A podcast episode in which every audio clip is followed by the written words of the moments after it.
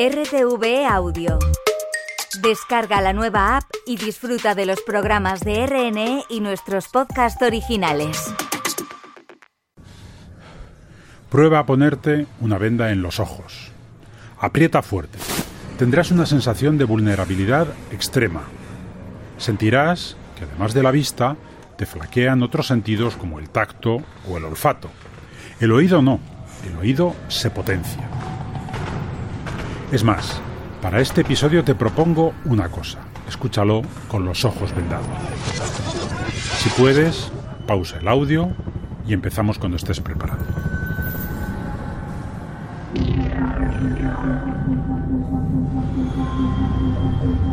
Me pescan dos, dos milicos, me levantan y una vez que me levantan trato de caminar, me dejan parado y me caigo.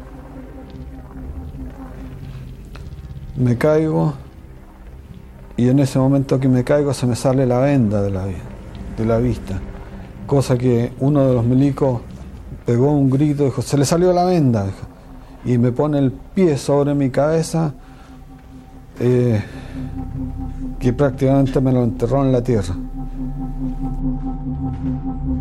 En las ejecuciones o en los secuestros, la venda no solo sirve para humillar a la víctima, sirve, sobre todo, para ocultar la identidad de los asesinos. La venda en los ojos marca esa línea invisible entre las víctimas y los victimarios, entre los que van a morir y los que van a apretar el gatillo. Les dieron muertes de perro, hasta ocultaron sus huesos. Nunca llegaron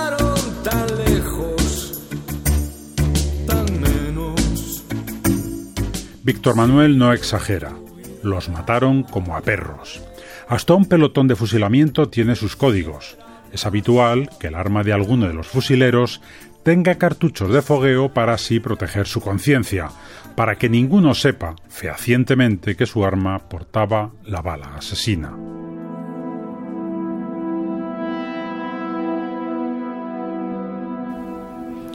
No fue fusilamiento, sino que fue una masacre en la cual fueron eh, hechos los disparos eh, por pistola, por la espalda, después de prácticamente haberlos muerto a palo, haberlos muertos a,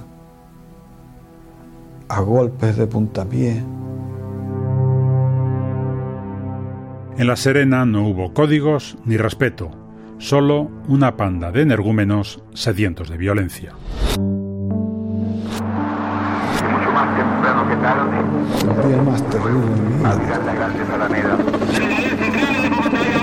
con mis eh, costillas quebradas. una sociedad mejor. Llega el teniente de ojos verdes, ¡Viva los trabajadores! griten fuerte porque así les duele menos. Digo, quiero vivir. Hola, soy José Antonio Guardiola. Esto es La vida rota de Marcos Uribe, un podcast de RTVE Audio. Capítulo 4 La venda A las 12 de la mañana del 16 de octubre de 1973, sabemos que Marcos Uribe está en el colectivo número 2, una celda que comparte con otros presos. La lista del general Arellano ha llegado ya al director de la prisión.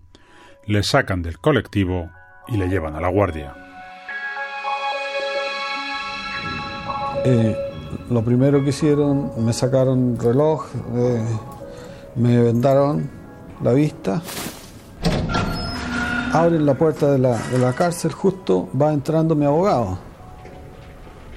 Y le pregunta a los milicos, le dicen, oiga, oiga, ¿dónde, ¿dónde llevan a mi defendido? Yo soy el abogado de él. Y los milicos le dicen, lo llevamos porque lo vamos a fusilar, le dijo.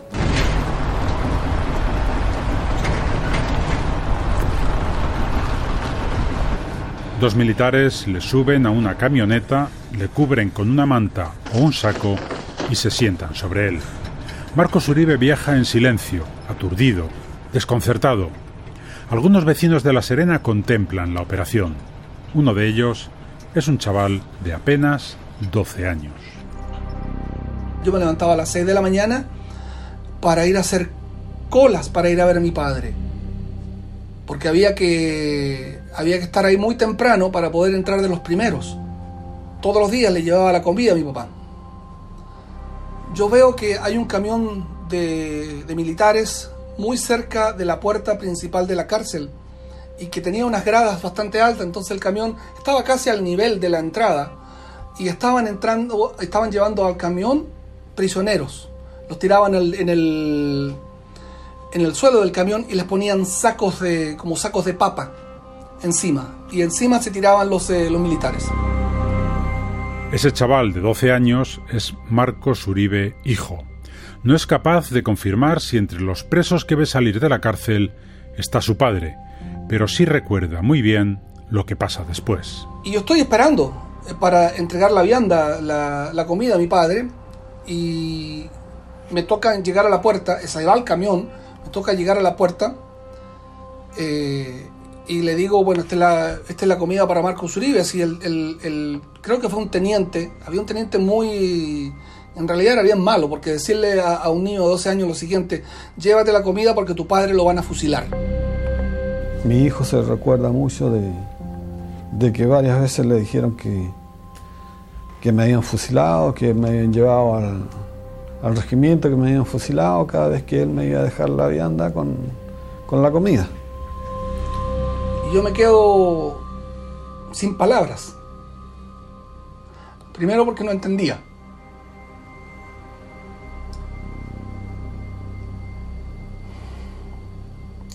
No dimensioné lo que significaba eso.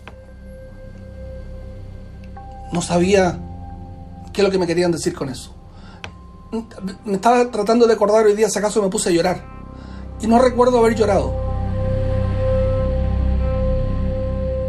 Con Marcos Uribe he hablado horas, y este que has escuchado es el único momento en el que he sentido que se le quiebra la voz.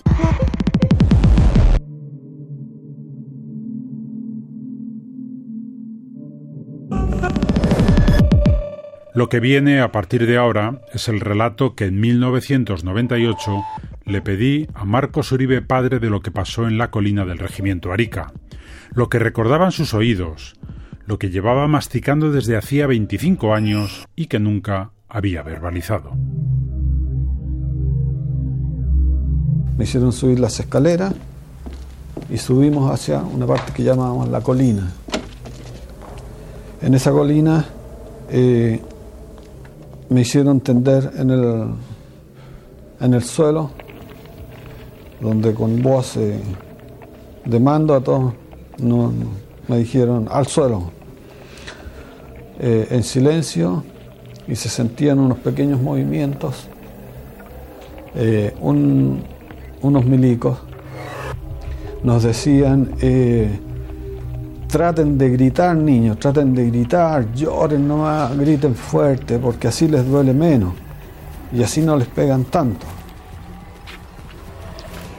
Y me di cuenta de que había mucha más gente que se paseaban alrededor de nosotros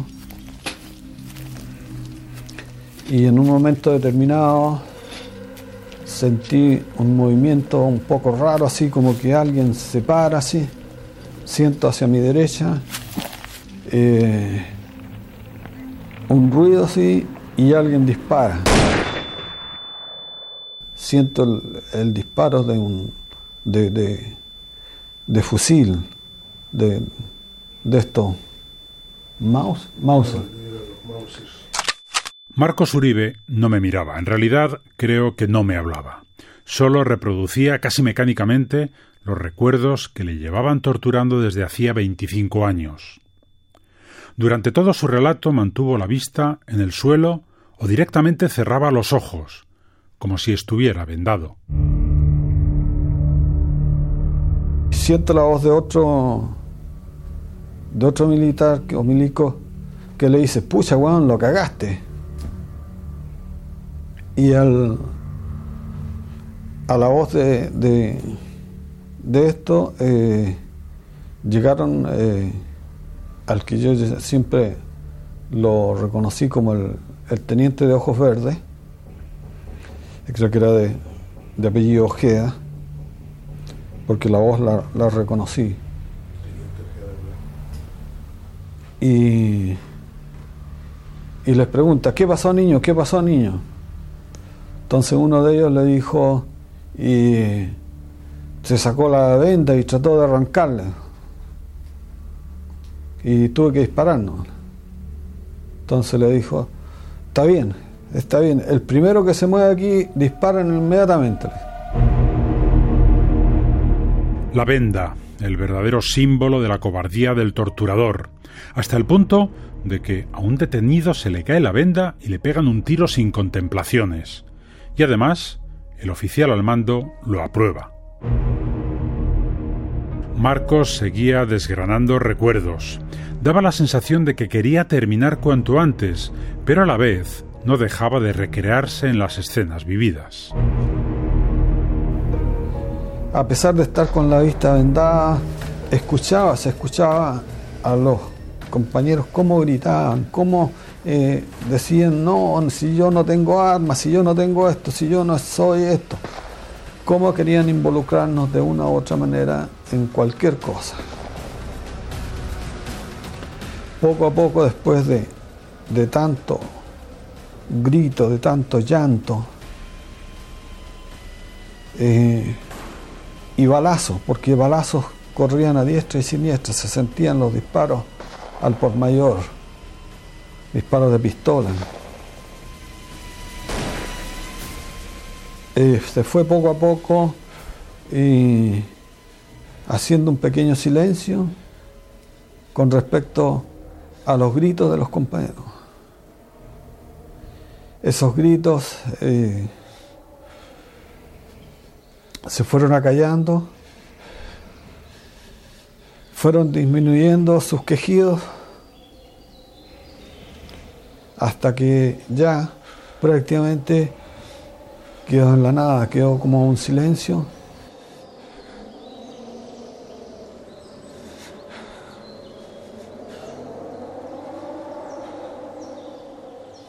Nunca un silencio ha sonado tanto a muerte como aquel 16 de octubre en Chile.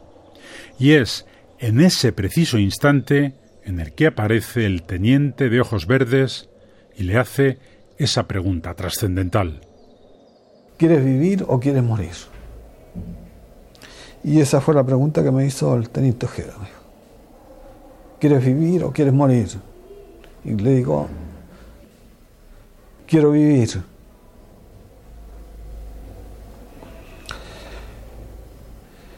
Me dejan en el suelo, eh, me dejan de, de, torturarme y se siente el movimiento de que corren milicos hacia un lado, hacia otro lado. Llega el mayor Harry y les dice, eh, limpien todos estos niños, limpien, que ya viene el, eh, el coronel Arellano. En ese momento me dicen, eh, párate, cosa que fue poco menos que imposible para mí. Traté de levantarme, pero no pude. Entonces me pescan dos, dos milicos, me levantan y una vez que me levantan trato de caminar, me dejan parado y me caigo. Me caigo y en ese momento que me caigo se me sale la venda de la, de la vista, cosa que uno de los milicos pegó un grito, dijo, se le salió la venda, y me pone el pie sobre mi cabeza, eh, que prácticamente me lo enterró en la tierra. Me vuelven a colocar la venda y me hacen bajar las escaleras. Cuando, cuando usted se le, se le corrió la venda, ¿prefiere que esperemos un poquito? No. Cuando usted se le destapó la venda, ¿vio a alguien? No. tenía la, la vista pegada, llena de sangre, no, no, no vi nada.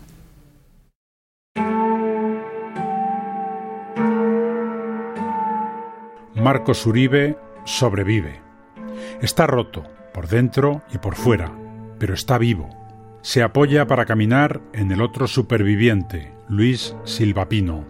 Juntos bajan la colina y atrás dejan 15 cuerpos desgarrados y agujereados.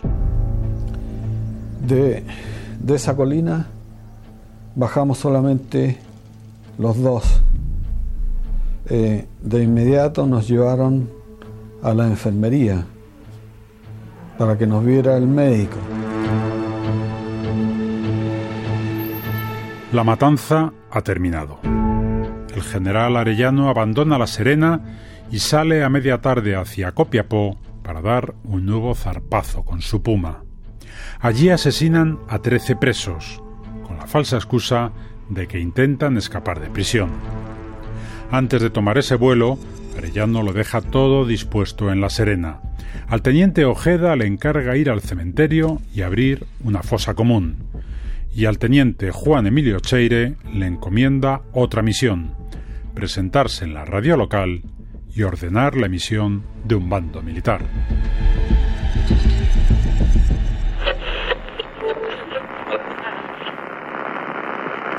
Oficial de la jefatura de plaza. Ejecutadas sentencias del Tribunal Militar. 15 personas fueron ejecutadas por diversas causas que dio a conocer el Tribunal Castrense. Se informa a la ciudadanía que hoy 16 de octubre de 1973 a las 16 horas fueron ejecutadas las siguientes personas conforme a lo dispuesto por los tribunales militares en tiempo de guerra.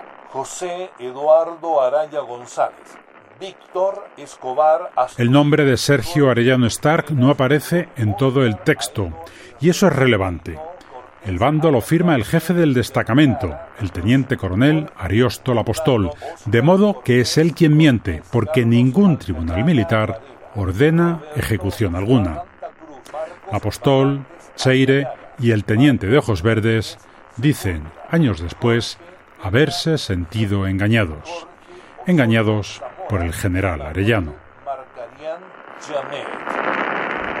Todos eh, vimos por eso de que este general... Habla Jaime Ojeda, el teniente de Ojos Verdes. Venía en representación del presidente de, Pinochet, así lo afirmó, eh, venía con eh, la autoridad para ejecutar. No son no personas, eh, ¿cómo se llama? Eh, personas decentes, eh, sino que a. Bueno. Si te has puesto vendas y has escuchado este capítulo con los ojos vendados, este puede ser un buen momento para recuperar todos tus sentidos.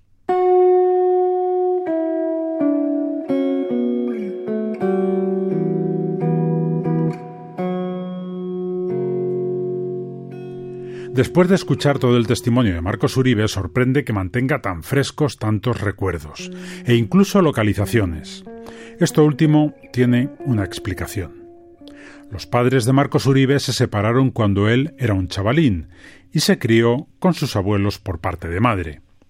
Y su abuelo era, de nuevo una paradoja del destino, oficial del ejército destinado nada menos que en el regimiento Arica de modo que Marcos conocía el cuartel porque lo había visitado en alguna ocasión con su abuelo. Y otra paradoja, vivían en una casa pegada a la cárcel de la que le sacan para llevarle al paredón.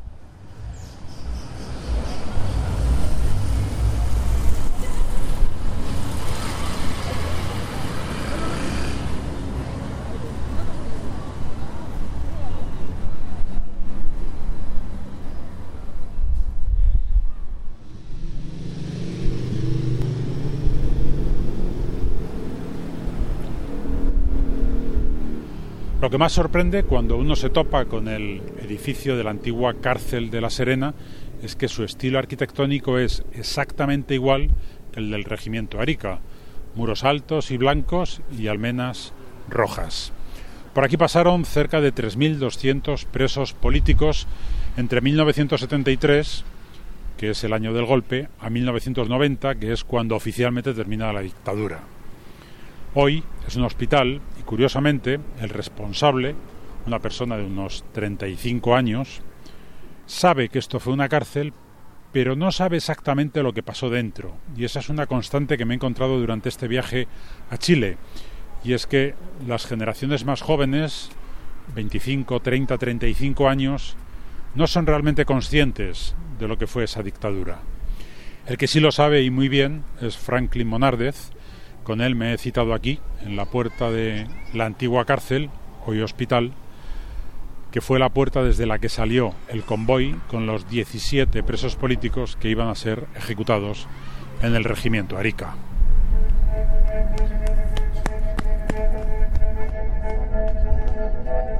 Estábamos en la cárcel, el encierro era a las 5 de la tarde, la cuenta del, de, lo, de los presos. Franklin Monardez, en ese momento, en octubre de 1973, estaba preso en el colectivo 2 Llevaba horas sin saber de Marcos Uribe ni del resto de los compañeros. Había alguna radio en el, para escuchar música en el colectivo 2, como en todos los colectivos creo yo, y dieron, la, dieron el bando, pero nadie estaba preocupado de, de escuchar un bando. Eh, se, siempre había una visita y le traían algo, ah, ahí se compartían las cosas, se jugaba ajedrez, se conversaba.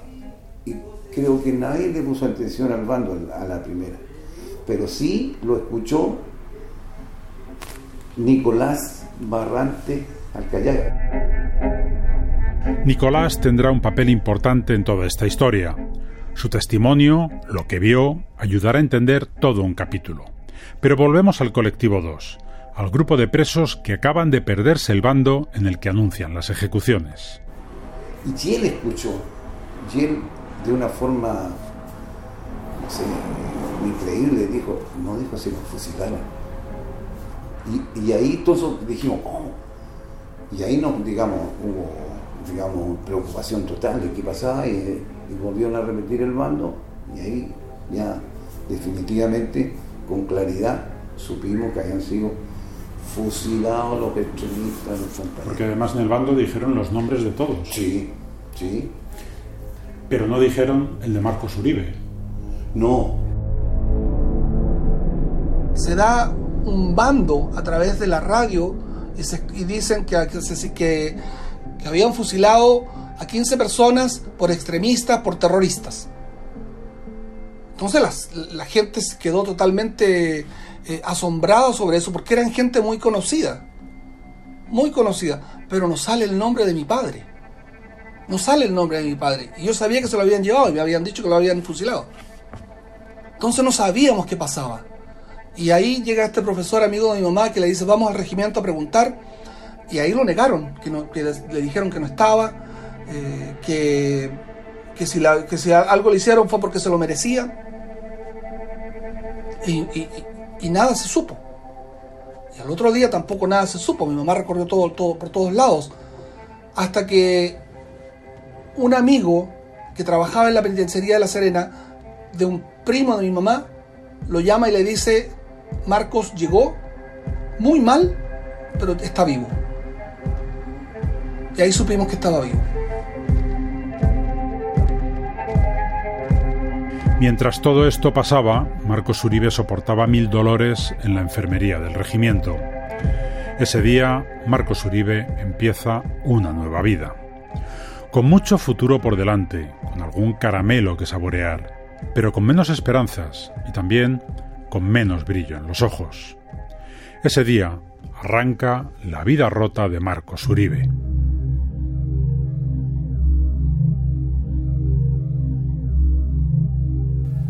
A medianoche llegó un milico preguntando dónde estaba Marcos Uribe, golpeando los calabozos a lo cual eh, grité y dije, acá.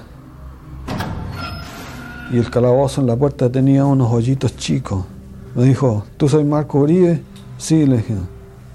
Yo pensando que me iban a sacar para, para matarme, que era lo único que pensábamos, recibí de parte de ese milico, por ese hoyito, un cigarrillo. Y nos dicen, niños, fúmenselo entre los dos y de a poquito para que no salga el humo. Creo que sido el cigarrillo más exquisito de mi vida.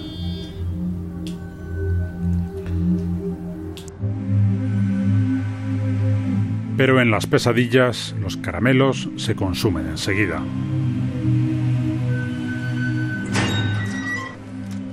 A la mañana siguiente, muy temprano, eh, nuevamente me llaman y siento la voz del teniente de ojos verdes. Me sacan del calabozo y sin vendarme, sin eh, ya importarle si lo veía o no, me empezó a pegar con un palo hasta decir basta. Caí al suelo muchas veces, me levantaba y me envió después a la fiscalía a declarar que tenía que declarar en la fiscalía, donde me encontré con el mayor Casanga, que era el fiscal, donde al verme quedó impresionado de cómo estaba yo y me dijo, siéntate, me dijo. A lo cual le dije, no puedo sentarme, no puedo sentarme. Entonces me dijo, tienes que declarar. Y me hizo pregunta, hice una declaración. Me ofreció un cigarrillo y aparece nuevamente el teniente de ojos verdes y le dice, no le dé ningún cigarrillo, lo único que merece es que lo maten. ¿no? Se dio la media vuelta y se fue.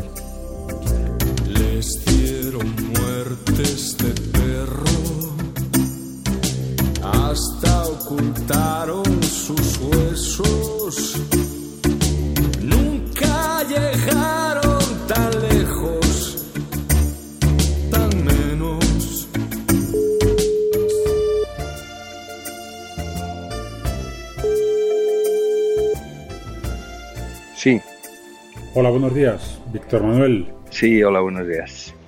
¿Qué tal? Soy José Antonio Guardiola. Si yo tuviera la llave que hiciera más soportable salir de pronto a la calle y hablarles. Pues mira, yo había leído uh, primero el un reportaje de Gervasio Sánchez, La Cadena de la Muerte. También escribió en El País Manuel Delano eh, otro excelente reportaje. Eh, y posteriormente, ya cuando la canción estuvo publicada, pues eh, leí Los zarpazos del Puma de Patricia Verdugo o, El galope muerto de Jacobo Timmerman, que son trabajos extraordinarios. ¿no? Pero me impresionó tanto las primeras noticias que tuve a través de Gervasio y de Delano que, que, inmediatamente escribí esa canción, es el año 87 cuando la escribo, eh, y con imágenes que ellos eh, eh, estaban en, ese reportaje, o sea, yo no, no tenía imágenes de primera mano ni comentarios de nadie de primera mano, simplemente lo que ellos habían contado por sus visitas a gente de Calama. Mujer de Calama es una obra dura, o sea, tiene una poesía dura, y entiendo que al gestar esa obra hay mucho dentro de ti, de, por tu historia, por lo que le hicieron a tu abuelo Ángel, que entiendo que te ayuda mucho a reflejar todo ese sufrimiento, esa ausencia, ese vacío, ¿no? Sí, todo eso, bueno, son acumulados que vas teniendo, ¿no? De, de tu vida y de las vidas de gente cercana a ti mismo, ¿no?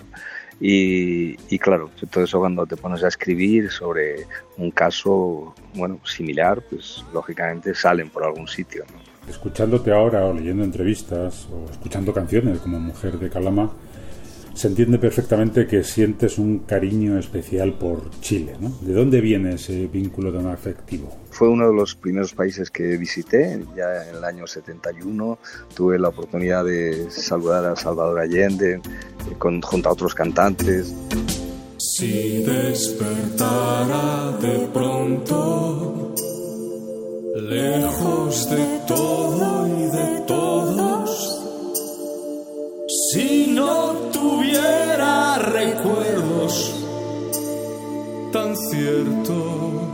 Y después tengo un recuerdo muy, muy especial porque la canté cuando se hizo aquel referéndum que organizó Pinochet, si se iba, si se quedaba, y me invitó la gente del no. Y yo llegué el día antes a Santiago de Chile y el día siguiente me llevaron a la Panamericana a cantar la canción. Canté la canción y hay un gentío enorme que había allí, ¿no? Y recuerdo con especial viveza cuando bajé del escenario, estaba Doña Tencha, la viuda de, de Allende, y estaba con un miembro de Inti Limani, ¿no? Y yo pues estaba llorando. Y entonces me recuerdo que me dijo Patricio de Inti Limani, ¿y ahora qué vas a hacer que tienes dos patrias?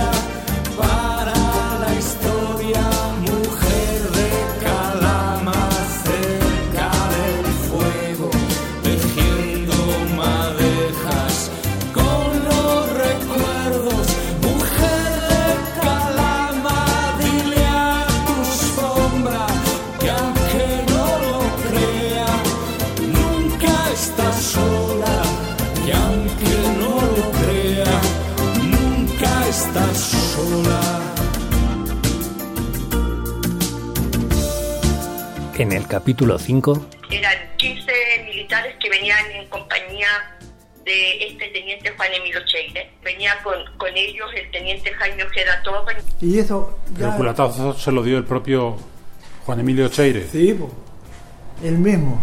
Él le torturó a usted. Él me torturó, claro, claro, claro.